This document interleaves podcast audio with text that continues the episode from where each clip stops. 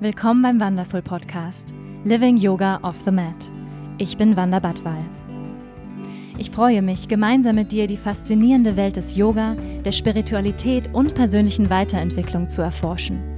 Zu hören und zu erfahren, wie wir mehr Liebe, Balance und Erfüllung in unserem täglichen Leben integrieren können. Willkommen bei Wonderful. Schön, dass du hier bist.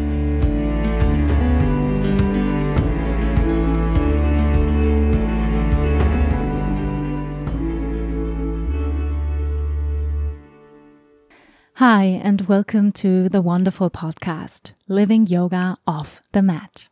I'm so glad that you're here. So, this week's episode is probably one of my favorite episodes of all times. During my time in New York, I had the great honor to speak and interview my beloved teacher, Yoga Rupa Rod Stryker. Yoga Rupa is a world renowned yoga and meditation teacher and one of the leading authorities on the ancient traditions of yoga, tantra, and meditation, guiding and sharing his wisdom for 40 years. He is the founder of Para Yoga and the author of The Four Desires Creating a Life of Purpose, Happiness, Prosperity, and Freedom.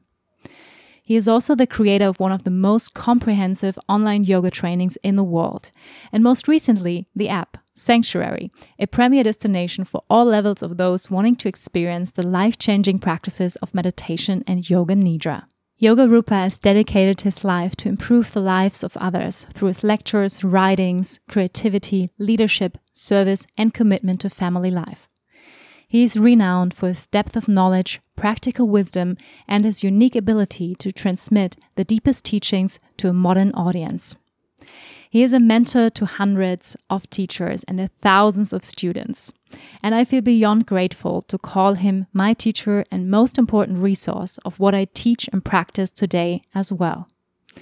In this podcast, I got to ask him some very important questions on life, meditation, tantra, and of course, yoga. And now, enjoy listening. Welcome to the podcast, Yoga Rupa. I'm so honored that you took the time during your stay in New York to talk to me today. Thank I'm, you so much. I'm glad to be with you. So, usually I like to start this podcast with a little meditation for us and for our listeners to come together to ground and to arrive in the here and now. So, would you be so kind to lead us into a little meditation? Okay. I'm happy to. Uh, as I understand it, some people might be listening, may not be in a position where they can close their eyes. So let's do something that works either way, with the eyes open or eyes closed. So the first thing to do is to take a comfortable seated position.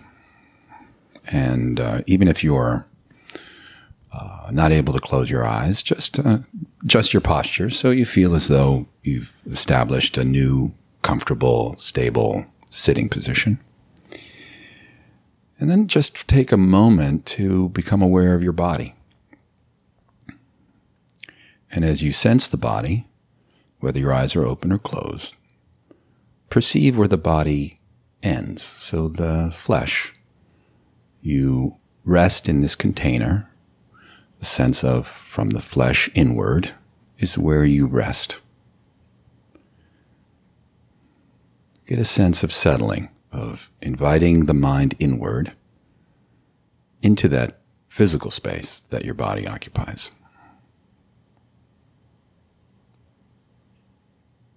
And now just take a moment to reflect on the space outside of the body. Depending on the environment you're in, you may have different perceptions of it, you may have different ideas, different associations to what's outside of your body. But for the time being, what I'll ask you to do is to step into the mindset of the yoga wisdom, yoga tradition, which suggests that outside of us, throughout the universe, there are forces that are the basis for healing and strength and inspiration, for of our, literally of our spirit. And so, as you sit comfortably, become aware of that space just beyond the body as being inherently nurturing, strengthening, positive. Now notice your body breathing. And as you breathe in, sense this nurturing, healing, illuminative bright, vibrant force moving through your flesh and toward your spine. And as you breathe out, as the body breathes out, just sense that same healing, nurturing, strengthening force moving outward, energizing every cell and even the space outside of your body. And so for the next minute or so, it's just that. Repeating it as you breathe in, sensing vibrancy, healing, light, strength, perhaps even love moving into you. And as you breathe out, it's moving throughout the body into the space beyond it. So this movement is flowing effortlessly on the current of your breath. And what you might start to experience is that the spine, as well as the cells of the body, are coming to life, are being rejuvenated. And even the space around you, as far as about arm's length in every direction, is also becoming vibrant, healing, strong, luminous.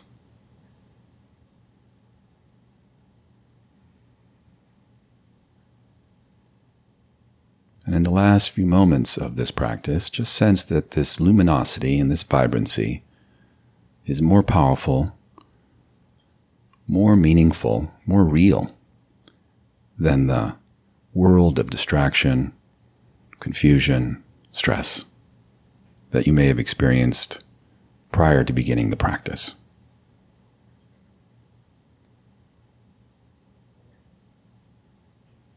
And finally, now just sit and rest, eyes open, eyes closed, but feel, be aware of about arm's length in every direction. You rest in a vibrant, healing, nurturing presence.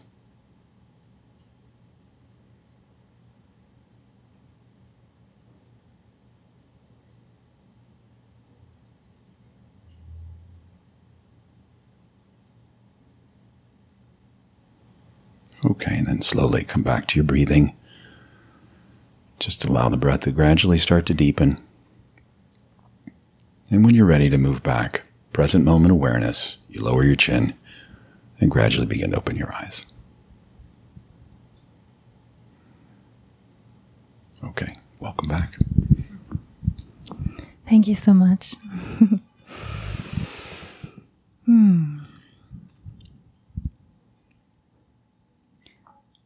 So, the first question I would like to dive into this conversation is what moves you right now?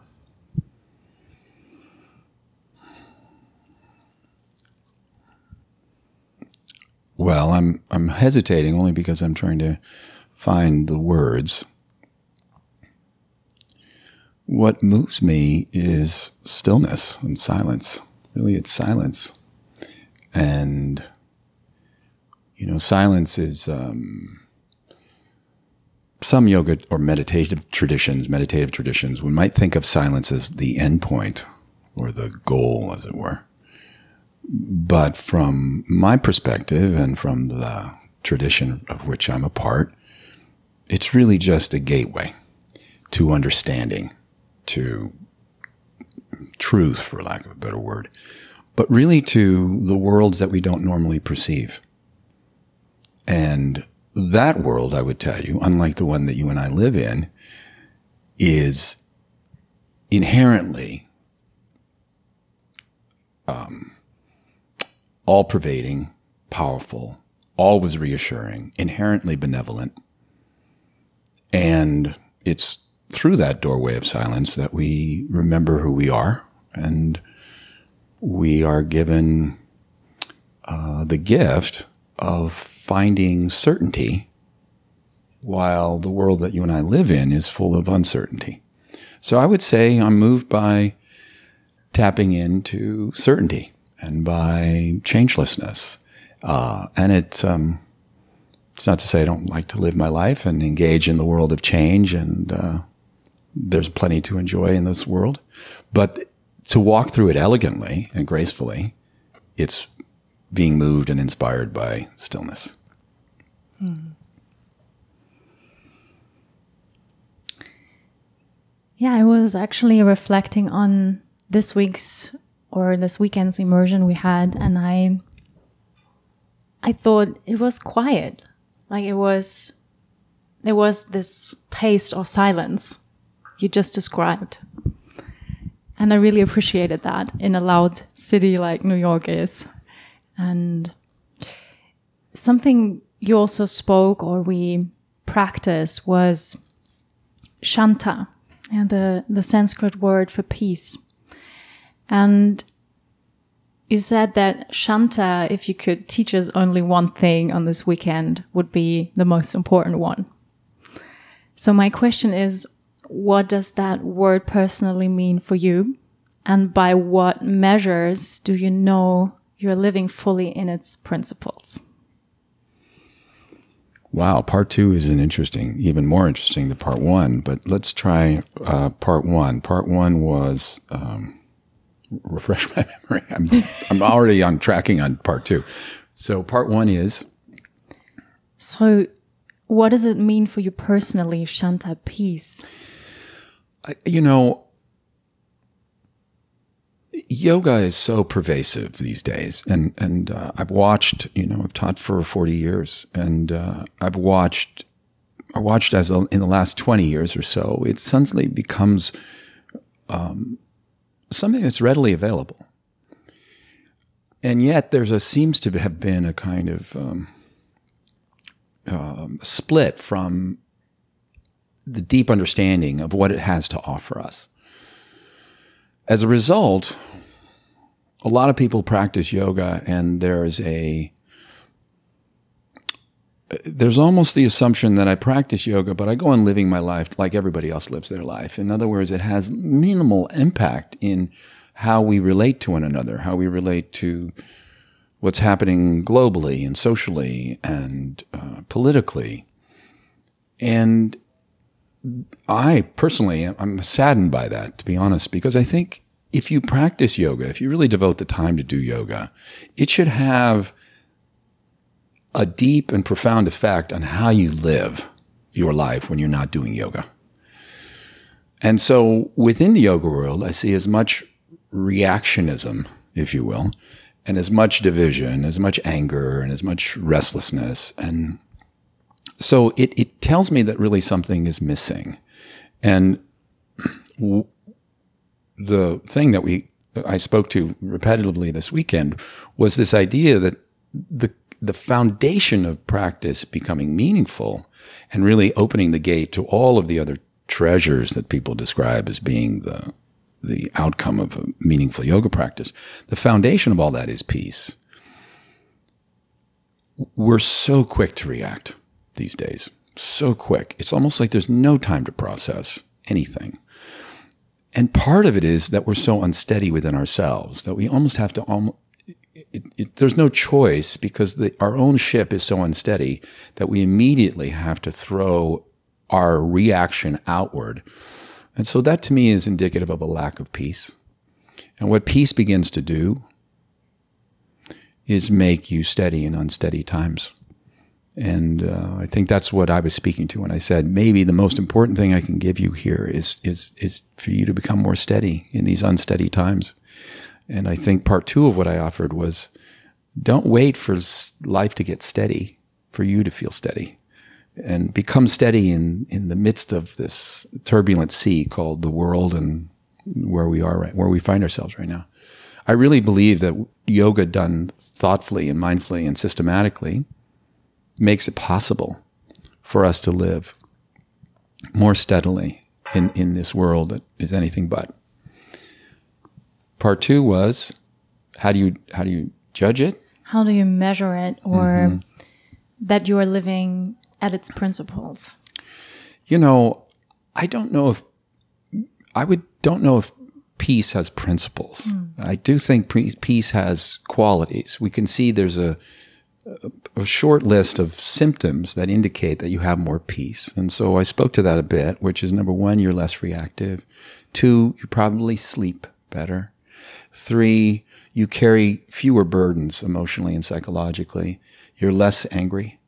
And, um, and by the way, it doesn't preclude you from being passionate. It doesn't preclude you from uh, carrying on your life with with uh, enthusiasm and inspiration. It doesn't mean you don't challenge yourself, and and certainly doesn't mean you don't grow. So what we see is just less reactionary. You're less reactionary. You're more at home, even when the conditions are not. Um, you're not in a kind of self-contained little world of your yoga mat or your your meditative cushion or whatnot. So I would say that overall, there's more equanimity. There should be more joy. And there should be more faith. And when I say faith, it means that there's an, a positive outlook about yourself and life. And Patanjali, the great seer, the Maharishi of yoga, tells us that one of the things that, one of the symptoms of being, of not seeing ourselves is that we become pessimistic. Mm. Pessimistic is, pessimism is actually a symptom of not seeing yourself. And you can't see yourself unless you have peace. So mm, there's a lot to be said for something as simple as peace. Hmm. So you just said that you can see as much reactiveness and angriness in the yoga world as in the not yoga world. And one of my favorite quotes of you this weekend was if you're pissed off at the world, but you cannot, but you can't stand on your head, who the hell cares? yeah, I may have said that. Can we put that in a quote? Uh, okay, yeah. You can make, yeah, you can, you can quote me on that. I will make that up. Um, Sometimes I say things I don't want to be quoted on, but I think I did say that, and I think that's. Um, and you said the world doesn't need another angry, reactive yoga teacher. Yeah. I completely agree, and my question is, it for me, this quote also speaks on the fact that many many people still think that yoga is about asana mm-hmm. and that we have to manage um, advanced pose like headstand, handstand in order to be a yogi. So can you clarify a little bit that confusion mm-hmm. about yoga that is, I, th- I think, still very present in the West? Because one of the most, um, yeah, repetitive question I get is, can I do yoga because I cannot stand on my head or I'm not flexible or I'm not this or that? So, mm-hmm. um, yeah, can you clarify that for us?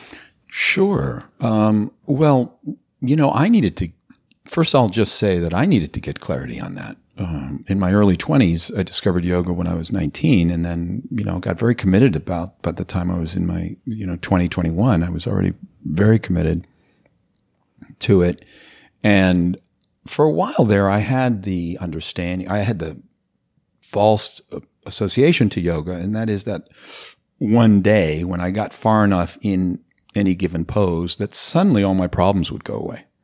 So in, you know, and then at that age too, you have a certain emotional investment in how you look in poses and what, you know, how it looks. So I was in a rush to get my feet on my head in back bends and stand in the middle of the room and in in a handstand or whatnot. And my body was cooperative and I was healthy, and so I could do stuff like that. But what I began to see is that while the doing of the poses was leading me was was very helpful to get to certain experiences of deep rest at the end of the class, and I could feel leave class feeling better that I had done some purification, uh, maybe some empowerment but my problems weren't going away. And it, and uh, the good news is I had a meditation practice early on as well.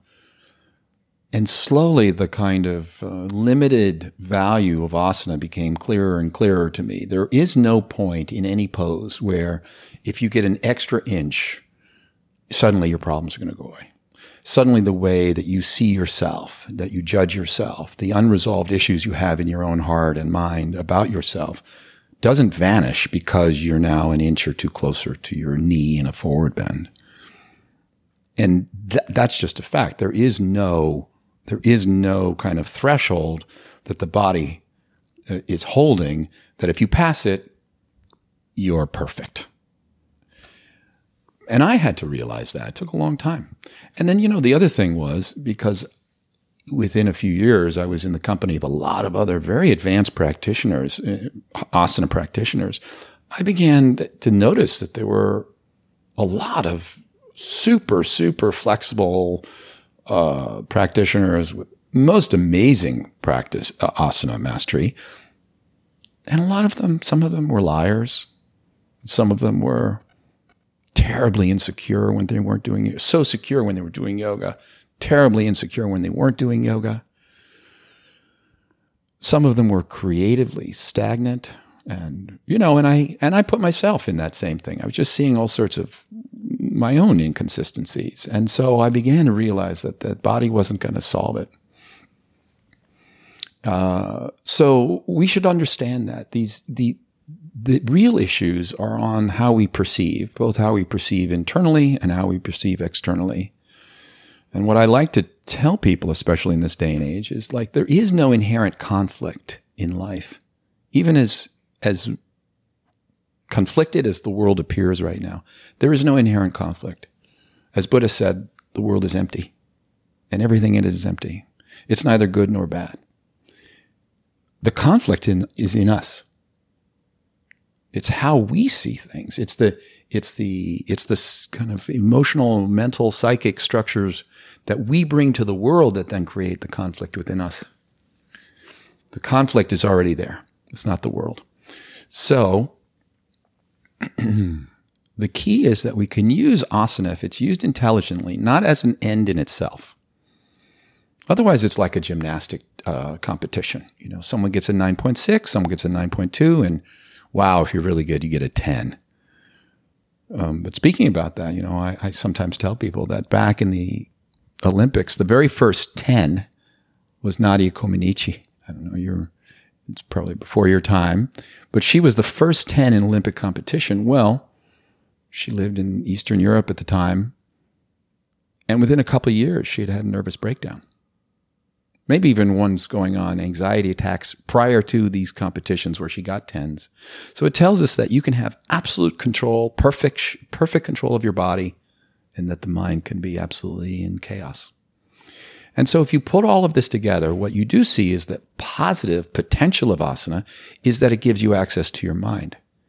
And that means that asana is just a starting point for a much deeper process. And that's really what the yoga tradition is laying out for us, you know. So um, that would be a little bit about um, it doesn't matter that you can do headstand if you're really angry. you know.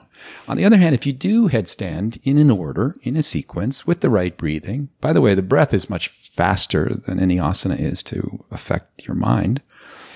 So you can do fairly mild asana, but work with your breath intelligently, and you can really change consciousness. And then you create a, let's say, um, the possibility of slowing your momentum down enough that you now can begin to look at your own mind and then you can begin to heighten the things about your mind that are helpful and begin to let go of the things in the mind that are not helpful.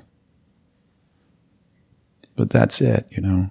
Um, the, the short version of what I said right there at the end is important. Um, and so another way of saying it is that uh, my grand teacher, Swami Rama used to say that do not renounce the world, renounce the unwanted parts of yourself.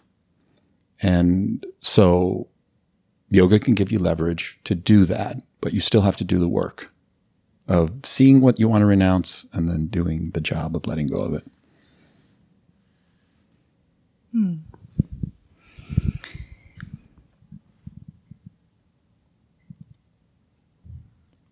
what I really like is that you are not also shy to point out, you know, things you observe in the yoga world, in yoga teachers, such as that yoga teachers are as angry as other people in times, you know. Um, what is also my experience. And people, I think, sometimes I have this assumption of yoga teachers as this people high up there um, don't having these kind of feelings or shouldn't shouldn't be emotional, shouldn't be this, shouldn't be that. And one thing you also said about yoga teachers or what you observe is to quote you again, and I hope that's a better one. um, is that you said what saddens you is the lack of intellectual interest and curiosity and spiritual investigation in the yoga world today. So you are a yoga teacher over 40 years, teaching yoga meditation around the world. So I would love to hear your observation about this development. Wow. Again, this came to me. Uh, it's it's just it it it was my own awakening, really, in, in watching the company. Um, you know, there's a when I started teaching, the idea of yoga as a profession was an absurd idea. It was, I mean, you couldn't think of a worse career. It was not a profession. Uh, you had really, it was just about studentship, and then eventually, studentship kind of overcame, just got so full that you figured, well, the next dimension of studentship should also be teaching. But that's what it was for me. So I think part of the challenge, though, is that yoga did become a viable, not an easy, but a viable profession.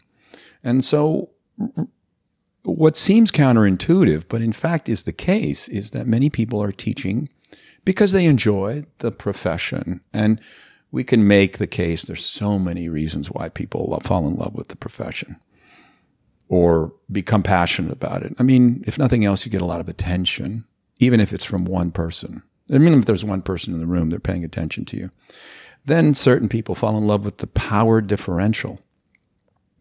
You're now somehow seeing, just because you're giving instructions and you're giving guidance, you're the guider and someone's being guided. So there's already a power differential that can become um, that can feed people's ego or it can feed their sense of insecurity and now suddenly they're making up for their insecurity for, because within the context of a class they're superior. I mean it goes on and on and and you know i mean if we're going to have a frank conversation about yoga today i mean one of the things to say is that i describe yoga teaching as it's one of the most invasive least regulated professions in the world to be a massage therapist, you need 3,000 hours of training and you need to be licensed. And there's things you can and cannot do, and they're regulated by the state. A doctor cannot touch their patient outside of, you know, putting a stethoscope or something on them. There's all of these things do not exist in the yoga world. I mean, there's a bit of a movement in that direction. So now, if someone has a disproportionate sense of self confidence or they have a comfort level invading people's Mm-hmm. what should be healthy boundaries, and there's certain people who are vulnerable. That's another reason to fall in love with yoga teaching. I mean, there's so many of the wrong, so many reasons to step into the profession, but there's only one real right reason, which is that you've become so full as a student through thorough study and through mastery and through ultimately being given the authority to teach, and I, I want to, I, I should use those words carefully because we give ourselves the authority to teach, but to really teach, to be a teacher as opposed to an instru- a yoga instructor, we need a teacher. You just need a teacher to unlock the deeper understanding of what yoga is and who you are. Now, the only real right, the most right reason to teach yoga is because you're such an outstanding student and that flame of teaching now has been stoked and is so bright that you have no choice but to start teaching it. But you're sharing your, your experience as a student, not embarking on an ambition to become an instructor and name recognition and things like that. And frankly, you know, you touched on it. I'll, I'll just part part two, and I'll try and sum it up. And and that is that I you can te- you can be in the profession of teaching and not be very spiritually um, um, motivated, you know. Um, and I would offer that that doesn't make a lot of sense. You know, it it, it just is inconsistent with. Um, well, how then? What are you giving people? And then, you know, my teacher said that uh, yoga without its philosophy is called exercise. You know, and so you become another version of an exercise teacher. And that becomes sad. And then yoga gets watered down. And furthermore, we make it harder. We, we are not adding to the understanding of what yoga is. We're actually distorting the understanding of yoga. So, I mean, that's a bit pessimistic. You know, you, you, you asked a question that has been a concern of mine for a long time. And, and, uh, uh, but you know, it, it's, it's part of what's, what's happening. It's part of this scenario. And, that's why I'm more interested. I'm just as interested in in um, helping steep passionate students in the wisdom as I am uh, uh, providing guidance and knowledge for people who want to teach. The ultimate goal for me is create um, great masters of the practice, who some of whom are interested in teaching. Mm-hmm. Yes, um, I'm very glad that you speak up, you know, about these topics that, and I think, you know, we all can observe that being a yoga teacher gives opportunity or taking a yoga teacher training gives opportunity for many egos to misuse um, this profession. Right. So I'm really glad that you speak up on that. And would you say that you know, becoming a yoga teacher needs a reinvention. You were saying that before, you know, that it needs actually more qualification. And you offer that with your own yoga system, para yoga, mm-hmm. where you actually have to take, you know, quite quite a lot of training to to get your level level one. Yeah, it's true. Yeah. So can you speak a little bit about the invention of para yoga? Um, first of all, what it means. Um, what is your? I mean, you said a little bit your intention and mm-hmm. then also to give a little bit of background about bodies of knowledge for the mm people listening. Mm. Uh, well, Para Yoga was um, or is what I basically looked at when I realized what my teachers had given me a way of understanding asana in a larger context, a way of then being able to um, look at how these three main branches of yoga practice asana, medita- uh, pranayama, and meditation how they're really seamless. You know, the, uh, what asana is to the body, meditation is to the mind, uh, excuse me, pranayama is to the mind, what asana is to the body, pranayama is to the mind. And we could say meditation is to the soul. So in each case, we're, we're stretching ourselves to heighten the the our relationship uh, excuse me, heightening our experience of embodiment. That's asana to me. And at the heart of that is energetics, that we're doing asana not so much to affect muscles. That's a bonus. We affect the organs as well. We affect the nervous system.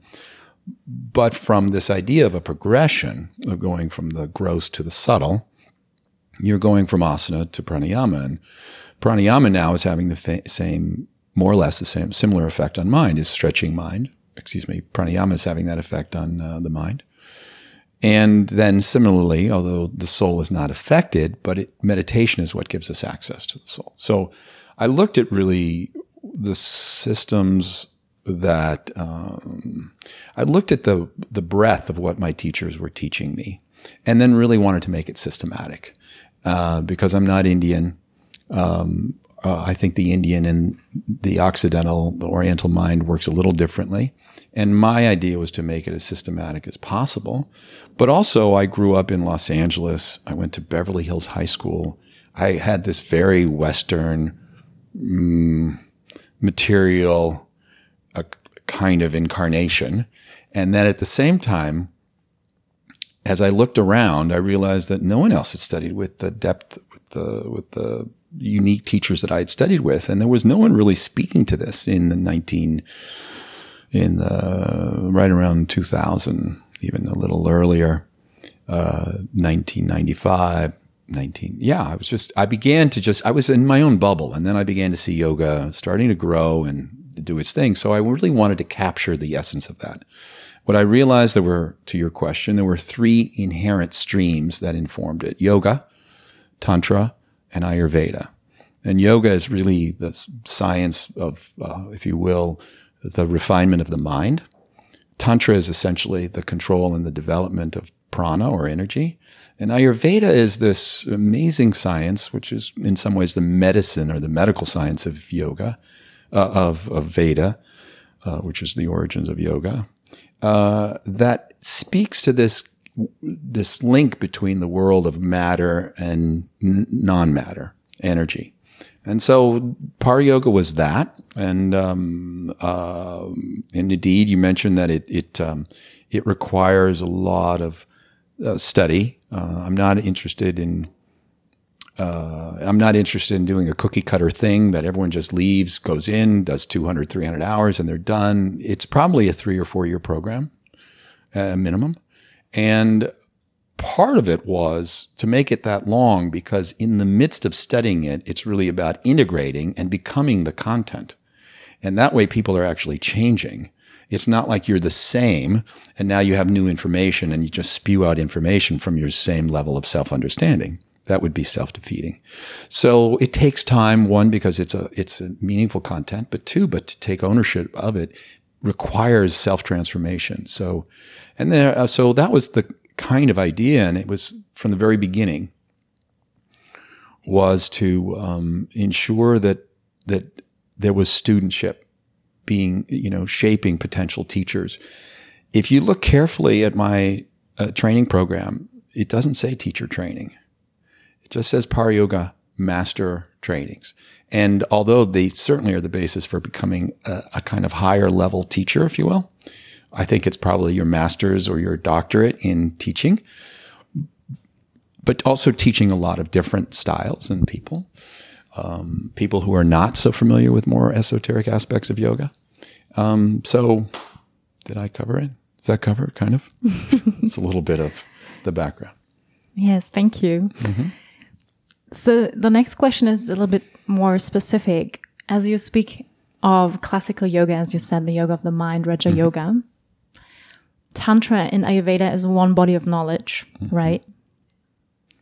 Is Tantra? No, you, you said oh, that, that you. There were three. You know, yeah, that you draw from these right. yes. bodies.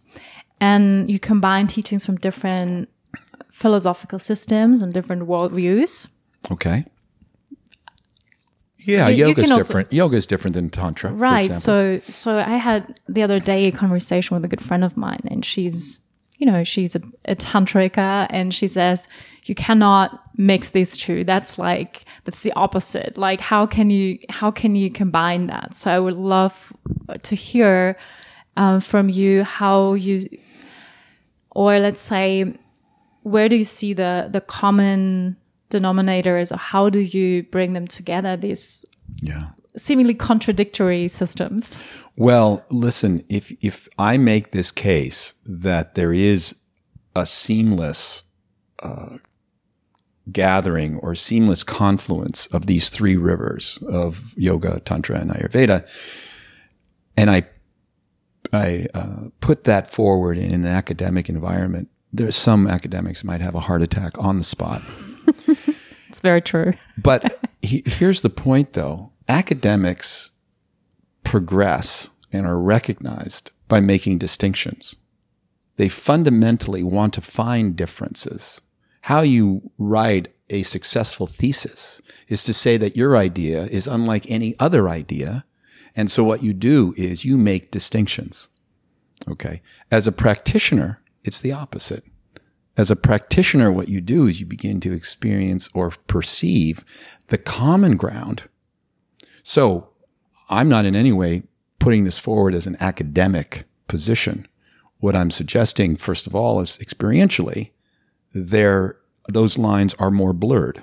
Secondly, in my experience, in my tradition of Tantra, Patanjali is seen. There's a list of the saints, the the kind of the um, the knowledge keepers at a given at a given time, and the list goes back to the our first teacher, Adi Shankara, in the eighth century.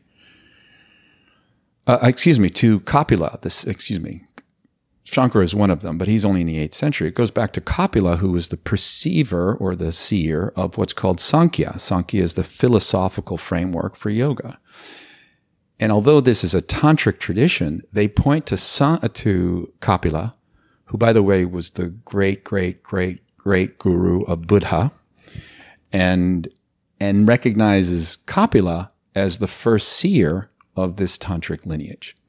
And then it goes further and it calls Pat- Patanjali's on the list as well. And Patanjali is called the yoga. And he's on the list of these tantric teachers. Secondly, if you look into the Yoga Sutras and you look more carefully, and you look at part of it that's in the thir- like the third chapter, it has nothing to do with the mind. It's all of these miracle-like capacities that are completely tantric in orientation. You, we don't have to go into all of this magic stuff, but literally stuff that defies the laws of nature that yoga masters were able to do, that they were not, they're not mythology, they're not wishful thinking, they actually were able to do it. And yet they're effectively tantric. Furthermore, there are examples uh, so, so Patanjali also, by the way, you know, we don't think about where Patanjali comes from. So he's the father of yoga tradition, and they want to separate that from the kind of shift that happened culturally that became the genesis of Tantra in the 9th century to the 13th century. And they, they talk about that it was a kind of, academics like to describe it as it was a turning away from the orthodoxy of Sankhya and all of these other traditions that's not what I learned. That's not within my lineage. That's not within my tradition. So you actually see that there's a seamlessness within those traditions that yoga and tantra actually are built on the same sacred uh, structure, but they are different expressions, and ultimately they intertwine. Tantra does not deny Sankhya. I'm sorry, this is getting a little technical. Is it No, okay? I love it. Okay. Continue, Good. please. At least one person understands or will, will get it. Um, but Tantra is, doesn't deny Sankhya. It actually is built on the ground of yoga. And then from there, it just goes and says, okay, there's more to see about the, about the universe. There's a different worldview, but it's built on the same foundation. So we could say that in a way, these three traditions, which we worked with a little bit this weekend, Vedanta. So you have yoga, Vedanta, and Tantra. And you could say that, let's say yoga is, the yoga tradition is like the, flo- like the first 20 floors, or more precisely 24 floors of a building. And then Vedanta is the next four. So we get to about 28. And then Tantra is the last eight floors of the building, but it's the same building. Yeah, thank you so much for yeah giving a, a perspective on that because I mean this is also you know uh, why I love to study with you and why you're my teacher because I love this seamless bringing together of this um, different traditions. For me, it makes a lot of sense, but I think for many people it doesn't. Well, yeah, but you know, and academics have their place. They really do have a, pla- a place and so much to contribute. But um, you know, I invite people really to read my uh, teacher's writings on the Yoga Sutras. The first chapter of the Yoga Sutras called "Secrets of the Sutras." He's an academic. uh, I mean, he holds two PhDs, and um, he's a Sanskritist, like unparalleled Sanskritist. So he comes from a deeply orthodox background. But if you read that book, you'll begin to see where the yoga, uh, the yoga tradition and the tantra tradition are not inherently distinct. Yes, they have distinct worldviews. Yes, they originated at different times in history, but they're not widely distinct. Yeah, Thank you. yeah. So you have a own app, Mm. Sanctuary, with a lot of amazing, beautiful meditations, Kriya meditations, and yoga nidras and practices. And what I was wondering is, all these meditations you teach, are there specific methods that you really get got from your teachers directly, or do you also create meditations from your own experiences you know, from your own ground of experience? Like, where do you draw all these meditations from you're sharing? You know, I, as you're asking the question, I'm, I'm, I'm, I'm thinking if there's one that I've made up. I don't think there is. Uh, so on the app, for example, there's 70, right now there's 74, 75 different techniques. I really don't think there's one that I made up. Uh, all of it is just the gift of having studied with these masters and um, and uh, having been touched by those techniques. Some of them I spent years with, some of them I spent weeks with. Uh, it um, so, but they come they're shared from the light of my own experience with them. Um, I wouldn't think to teach something that I hadn't experienced and and uh, in almost all cases, they I experienced them th- from the from the word of my teacher. In other words, their spoken word led me through them. I didn't find it in a book. Um, and importantly enough, earlier I said you need a teacher uh, to reach a higher level of understanding or relationship to the tradition. Um, and most specifically, the tradition is very clear. They say that it has to be in the in the, in the spoken version of it. In other words, if you if I captured my teacher's notebooks or something, and I got into their notebooks with all of these techniques, word for word, and I read it to myself, it would not have the same power as hearing and experiencing what comes through the voice uh, of the teacher. And it's it's called uh, the term is uh, um, kavi Kavi means whispering wisdom, that on the whisper, on the voice rides the experience of the teacher. And that's what we experience when we're in a room and we hear being led through a technique. So the short answer is no, I don't make I don't make them up. Hmm. Yeah, they're very beautiful and you you call them yeah, they're Kriyas. So for the people listening, can you speak a little bit about Kriya? And as I understand it, or I first heard that word Kriya from Paramahansa Yogananda and this practice of working with energy, which is a tantric practice, right? So can you speak a little bit, bit about that type of meditation? Yeah. Um, Kriya covers a lot of ground. It's, it's, as you said, it's in that tradition. It's used differently in different traditions. I'll just take one step back in explaining what it is. So um, it is very much a, a, kind of part within the field of tantric practice, uh, meditation. But the short of it is, so to create the right context, is this understanding that the fundamentally the last thing our minds want to do is get still. And I think most people listening who've ever tried meditation understand what I'm saying. And that is that the mind is not really even built to be still. It's not even, it's not really its faculty or facility. Its facility is uh, uh, moving around, constantly taking in new information, processing new information, and also, you know, ensuring that we're safe. And then finally looking for new pleasures. That's what the mind is doing. So ensuring your survival and finding new things that are interesting and pleasurable. And it's doing it all at once. So when you, you know, the first 30 seconds of a meditation, it's new. It's something new. Your mind is, okay, I'll, minute ago, I was consumed in something else. Now I'll watch my breath. But after 30 seconds watching your breath, your mind is starting to look for something more interesting. And that's why our mind starts to wander. It's part of its faculty, and we understand that. So in Tantra, and this kind of orientation toward Kriya suggests rather than trying to get the mind still, why don't we make it move and make it move in such a way that it has a positive effect on it? That it, and, and we'll go a little bit more into that, but in essence, you're going to, Kriya asks the mind to move or to do things that probably you're going to engage it to such a degree that it won't be as preoccupied finding something outside of itself for interest. And that means that immediately I'm already starting to induce a certain level of sensory and attention withdrawal. And then they had the amazing foresight and vision to develop methodologies that would affect us energetically while we're making the mind do something, we're affecting ourselves energetically.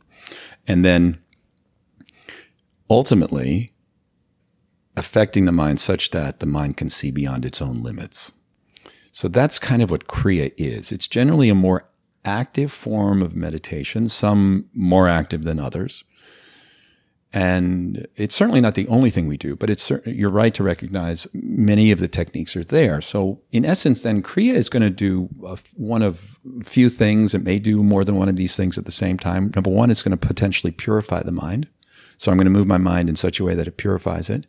I'm going to do it in such a way that it accelerates my growth. And by that, I mean evolution. So I'm going to skip past my psychological kind of mind field and uh, potholes and obstacles. And I'm going to step into this Kriya, which now gets my mind to start to step into its own evolution.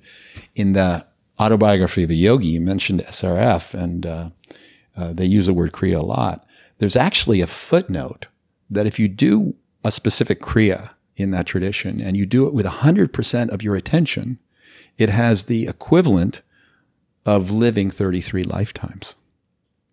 So there's something that it suggests that if I could so collect my attention so thoroughly, make it one pointed, do this particular purification, it's going to affect me so profoundly. It's as if I had learned the lessons of having learned, lived 30, 33 lives. So, and then there's this other thing of accelerating our growth, which I said, but it's also then finally maybe empowerment. And empowerment is not something that a lot of traditions talk about. Certainly in Tantra, we do a lot in as much as we think that you need power to be successful. You need, and whether that's worldly or spiritual. And if someone wonders what that's about, because that doesn't sound very humble or it doesn't sound particularly spiritual, what I'd say is that, well, let me ask you something. Do your obstacles have any power? Do your bad habits have any power? Do your less constructive thought patterns have any power? And the answer, I think, if we were honest, would be yes. So what we have to do to overcome obstacles and negative thought patterns, we need a certain level of power. So that's what Kriya does. Empowerment, accelerate growth, purify. And then once we've, once we've quieted the mind, then more traditional practices, for instance, mantra practice becomes, or, or awareness practice becomes probably the right, uh, probably the, um, the place that we really get steeped in the meditation. So Kriya is a kind of, we'll call it a preliminary practice until we get to this place and within a given meditation session where the mind is quiet. Hmm. Yes, thank you. Mm. For me, it makes so much sense to, you know, I, I tried Zen meditation where it's mainly on emptiness, you know, and I, I find it the hardest form of meditation. yeah, yeah, it's true. It's true. So I think um, this Kriya meditation is a beautiful invitation also for people who start meditation to also experience different levels of their of their mind. Mm-hmm. Of consciousness, and um, yeah, I can I can highly recommend um, practicing with your app. Yeah, uh, well, thank you. You know, I, I, just let me give you, because we were speaking so theoretically a moment mm. ago, just really quickly what I'll mention. So let's just say that someone has had um, a big disappointment in their life.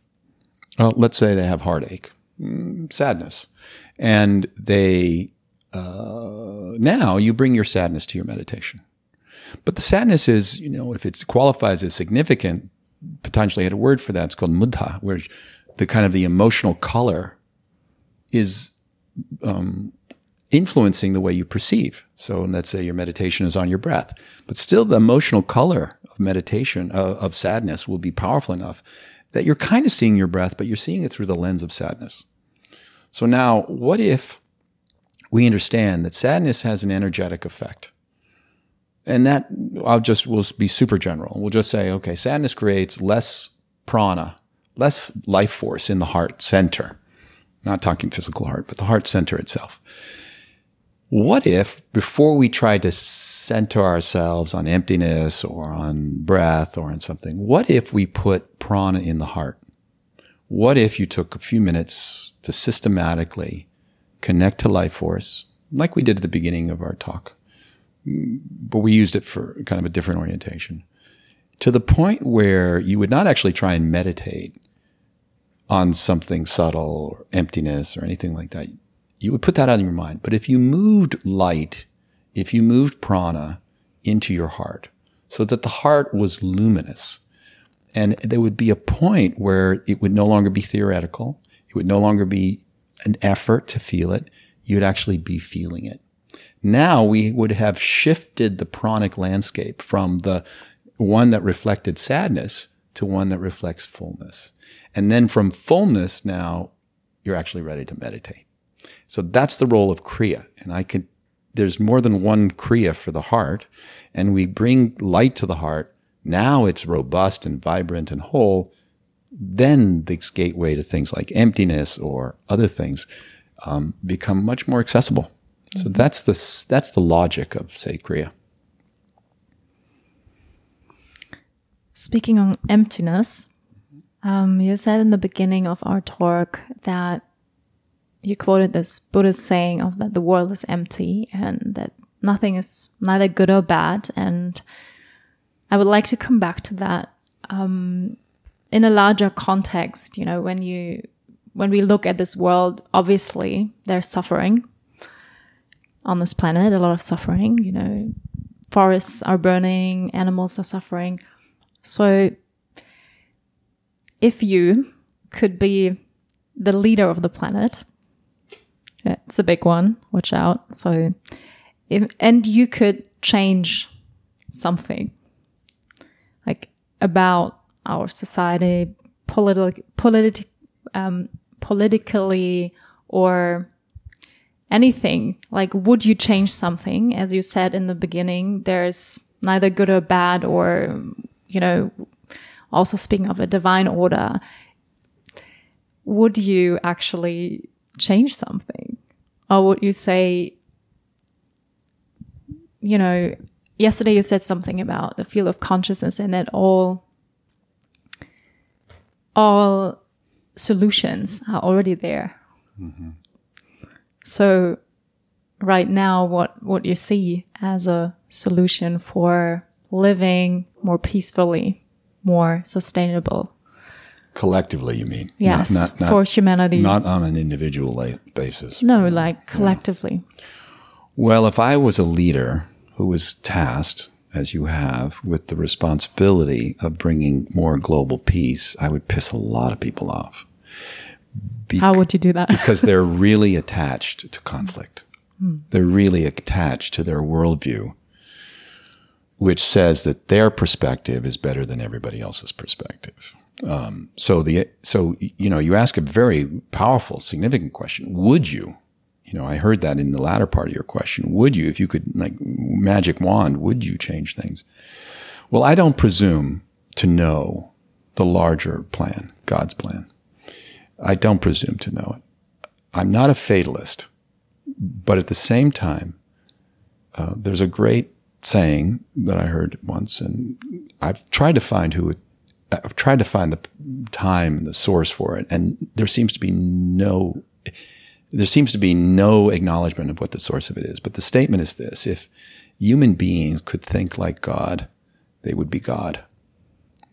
And so it's you know it's all well and good to say yes, absolutely, I want more peace absolutely I want more, less division. I'm super, you know, the, the, what's happening to our climate is in a sense heartbreaking. It really is heartbreaking. Mm-hmm. And, uh, you know, I have children. I have four children. So I don't, I really, I, it's hard to imagine the world we're leaving them. Uh, so yes, in, a, in, if I could snap my fingers and, and uh, we could fix the ozone and yes, I would. But that's coming from a very personal, non yogic perspective. I think God's got a plan for us. Now, that might mean more conflict. It might mean more uh, desperate times. Here's what I know when I look back. Um, people had fears prior to in my country in the United States and uh, prior to 9/11. So th- that was a significant point of departure. There was less fear collectively before 9-11 there was after 9-11 but it's gotten only worse and worse and worse. At the same time more people are pursuing a deeper understanding of themselves than ever. So in a way as darkness becomes more dark people pursue light with more intensity Um, and it's it's consistent with what the teachings tell us, which is why is you know this is the great question people always like to ask, which is why? Why if we're so perfect is there this do we live in a world so full of conflict? And why do we struggle and not remember that we are perfect? And Patanjali's answer is basically so that you become more powerful in your pursuit of what is true, understanding the truth. And you also become, as a result of that, as you approach a greater understanding of yourself, you also become more powerful in the world. So, uh, you know, I'm not, you know, I'm very divided about even trying to come up with an answer for what you're suggesting. Because on one, on a human level, on a personal and emotional level, the lack of sustainability and the impact to our globe and everything is heartbreaking. At the same time, I, I you know, we have to be careful about what we um, we wish for because there is this great plan going on that's bigger than any of us.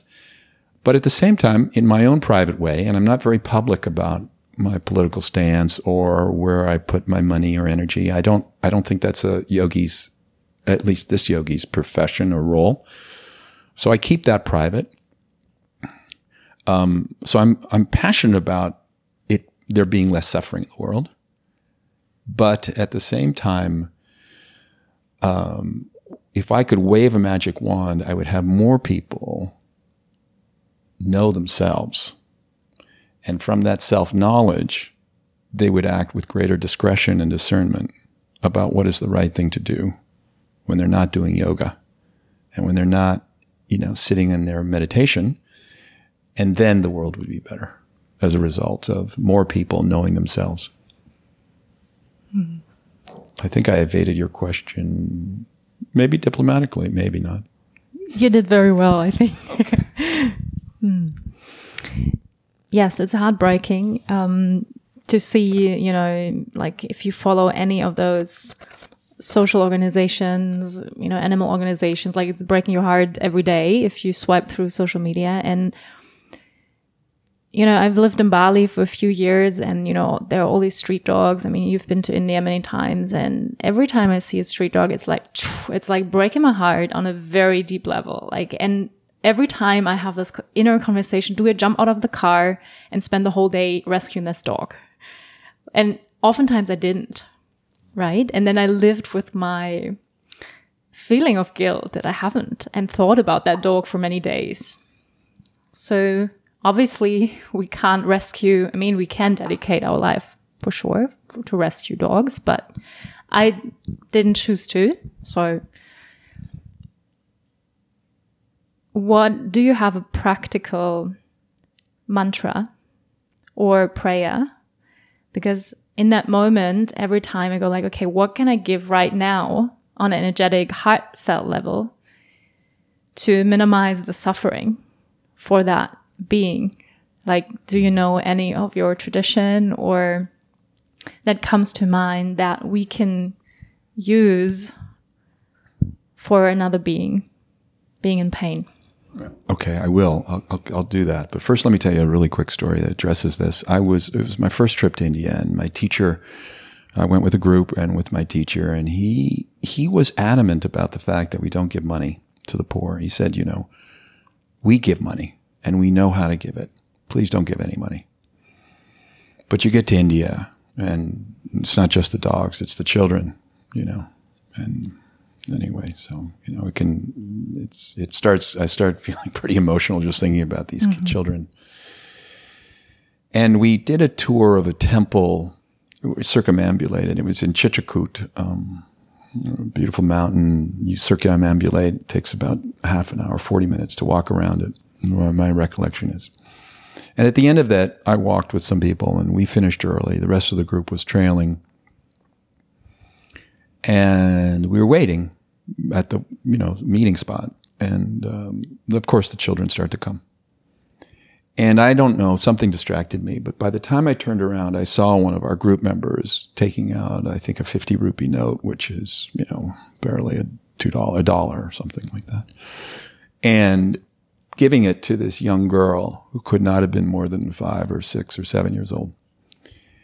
And before I could get the word no out of my mouth to try and stop him, she had it in her hand. And within 10 seconds, no less than 15 boys converged on this girl and started pounding her for this money. And one of them, I don't know if she, I don't think she, he broke her arm, but twisted her arm so badly in back. So I want to just, you know, there's this law of unintended consequences. Now, it's also quite likely because I also observed that there were adults watching the boys take the money. And I'm not sure that one of the adults didn't come to the boy who actually got the 50 rupee note and take it from him forcibly. So, you know, it's easy to be short sighted. It's hard to have long sight. It really is. We don't understand it quite in this sense. This is why I would ultimately, I always refer, my, my point of referral back is the Bhagavad Gita on all of these questions of Dharma and right action. And the key to this whole thing, which is again, it reinforces the notion of what yoga is all about. It says that it's discernment. We have to be able to discern for ourselves. And where conscious, conscience is our guide, not morality, but conscience. Conscience perceives the repercussions, positive and negative, of our actions. So the whole point, uh, really, then, is, you know, because the Gita doesn't, for instance, say uh, the default position of a yoga, you know, a committed yogi is pacifist. In fact, the thing ends in battle. Conscience tells Arjuna to go to battle. Moreover, what the point of the text is, is that only when the mind is quiet, when you're not moved by the um, pull of your emotions and your senses, only, and this is getting back to our very first question about peace, only when you're not pulled and in the swirl of passion can you make good decisions that ultimately have the long view.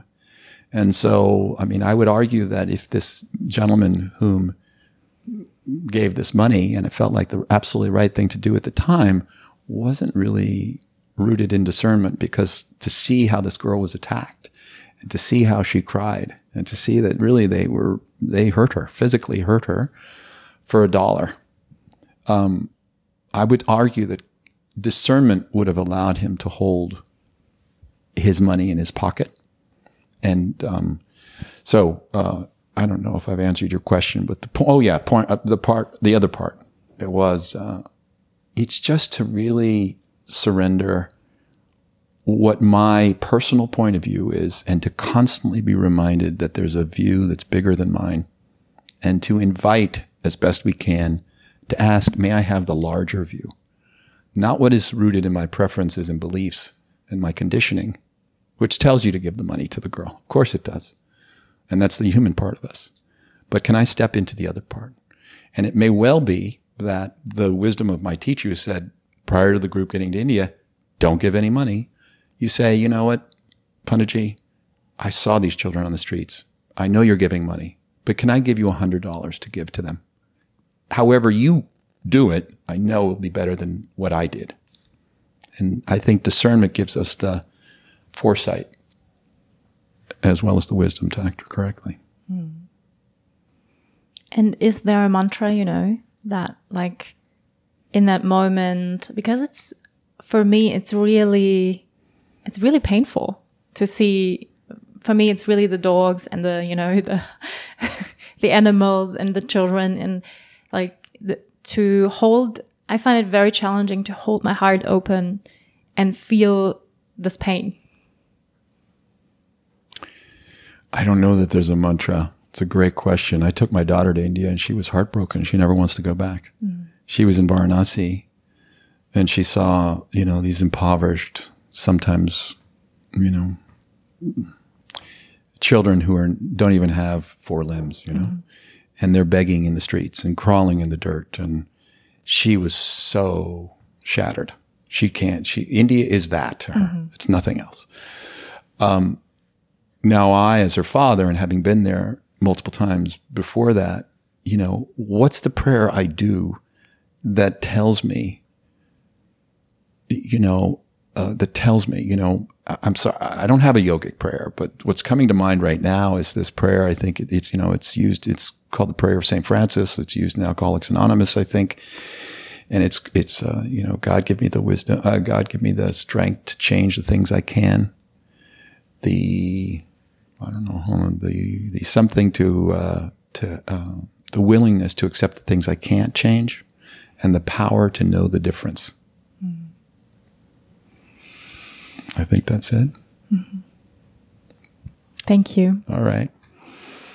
Is this going to turn joyous any moment now? Or let's see. Uh, Can we get a little happier? Yeah. Um.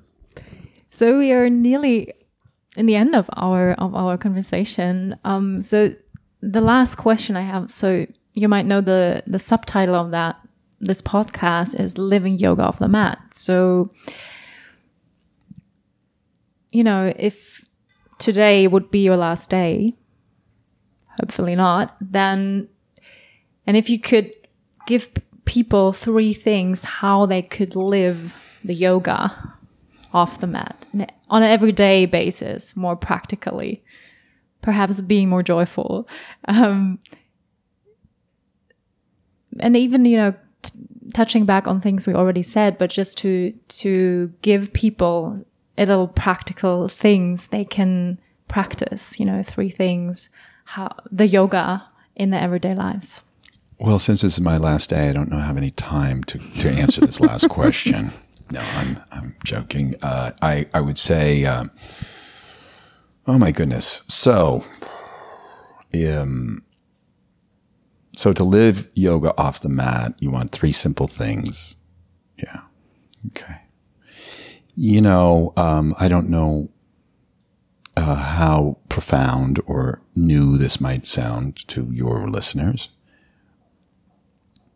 But I would offer that you, you turn to the purpose of life, you know, what you want to know you lived for, you know, not, not the things you wish to attain, but the things you really wish to have lived for, uh, the values you stood for, and uh, you know, I'm I'm I think we're all aware of the fact that no matter what level of success we are in life, we can't guarantee all the outcomes. So I would say that we turn away from the outcomes of our efforts and and relish in who we're becoming in the process of moving to- closer to the outcomes we want. And you really hold fast to the idea of I'm becoming something that I respect and I value. The words uh, become an example to yourself of who you want to be. Uh, I think that's really, you know, that way, that way your, your focus is on, on how you're showing up as opposed to what happens when you show up. And that's something that you have control over for the rest of your life, you wish. I would say do whatever you can so that's number one. Number two would be do whatever you can to just remember that life is beautiful and that it's so exceptional that um, being alive is a gift. Human human life and human form is a gift, and as challenging as it is, and you know this conversation has covered a lot of those challenges. But life is precious, you know. When we get sick, if we near are in fact nearing the end of our life, for the most part, people want whatever they can have, even if it's in a hospital bed, to have a few more days, a few more breaths. And if we lived with that knowledge um, of really the preciousness of life, it would it would bring more magic to even again this kind of world that is confusing and full of darkness and and, and apparent conflict and things like that. So I would really just offer offer um, that is uh, as a key thing is just remembering that life is a blessing, life is precious. Um, um, there was a third one. Uh, the third one would be where did it go? Just a moment ago, I had it. Third one would be um, that's a good question. So, what do we have so far? So far, I heard you say live with purpose, right? Live with purpose. Live with purpose. So, how do you want to show up Right. So not attached to the outcome. And releasing from our eff- from from the um from the result of effort, so letting that go. And then secondly, really realizing the sacredness of life and how precious life is. Mm-hmm. And the third one. Third one Maybe it's just two. Maybe it's just two. Maybe there was a third, but uh, I'm happy, I guess, to say those two. And um, yeah, I don't know. I, it's it's escaped my mind now. Maybe it really is just those two. Maybe it's Hmm. maybe that simple. maybe practice meditation. Is that a good one? Oh, um, yeah. You know, in the end, yes. Thank you. Very well done. Um, in the end, uh, it's that hunger to you know to know yourself. You know, within tantra, there's a tradition within it, sub tradition of tantra that says we take human form because after we died in a previous life, we saw the creator and it's called the Mahahrada, means the great pool or the great lake, and it's said to be God is not an old man or old woman. It's it's this lake that's so overwhelmingly beautiful, so shimmering, so shining, so brilliant that we're overwhelmed by it. The first response to what we see when we see God is, you know, this gasp at the wonder. And that gasp is actually born of the idea that we're not of that lake, that the lake is more brilliant than we are.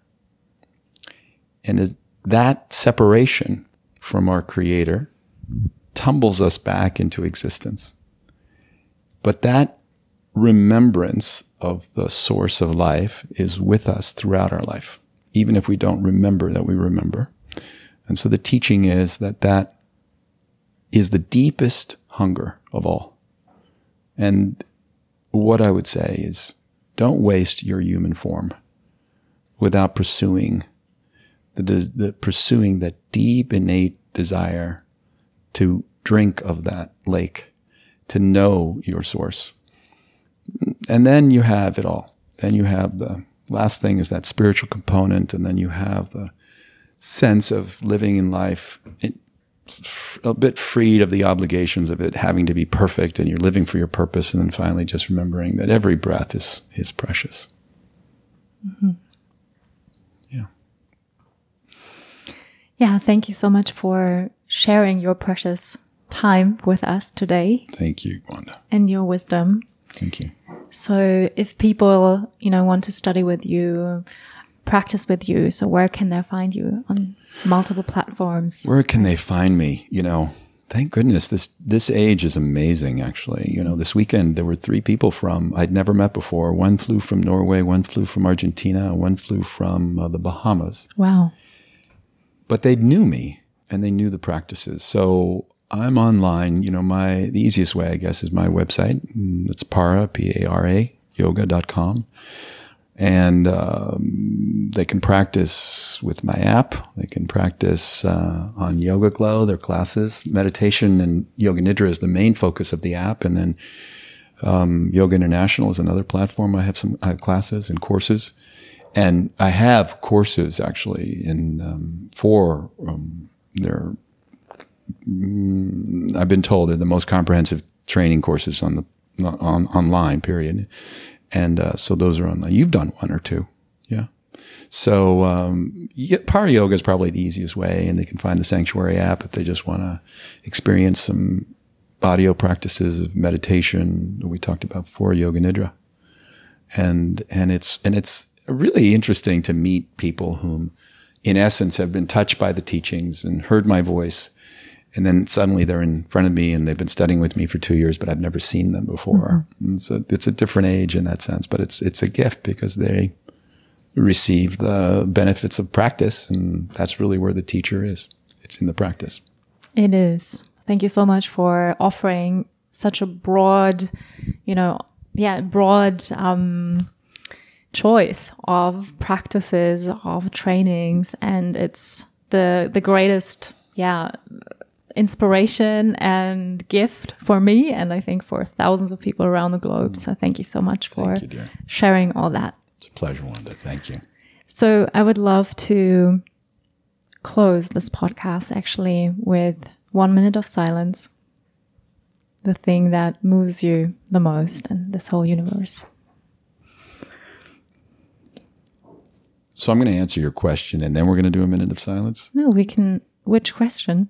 Oh, I don't know what moves me. No, we, we I asked you this in the beginning and you said silence. Yes. Oh, okay. So, oh, you're going to honor what moves me. True. Oh, fantastic.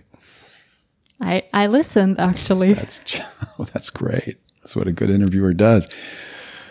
Yeah, everything is in silence. Golden. Silence is golden. Okay, let's do that.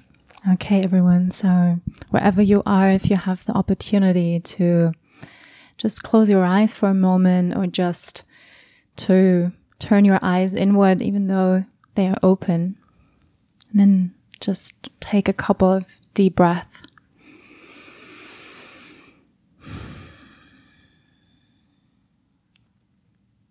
And just for a moment, let's honor the silence together.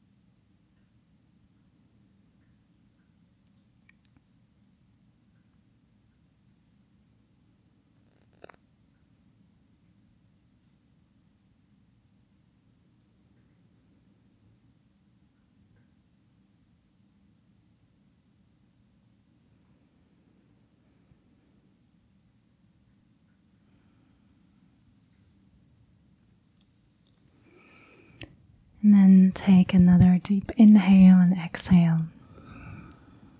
And slowly come back. Hmm. Thank you so much again, Yoga Rupa, for taking your time today. It's an honor. Thank you. And thanks everyone for listening, spending this time with us. Um, and I hope to see you next week. Namaste. Vielen Dank fürs Einschalten und Zuhören. Wenn dir diese Folge gefallen hat, freue ich mich, wenn du auch nächste Woche wieder mit dabei bist. Finde alle Infos zum Podcast unter www.vandabadwa.com, Spotify, Apple Podcast oder deiner Lieblings-Podcast-Plattform. Ich freue mich, wenn du mir folgst, den Podcast mit deinen Freunden teilst und eine positive Bewertung dalässt.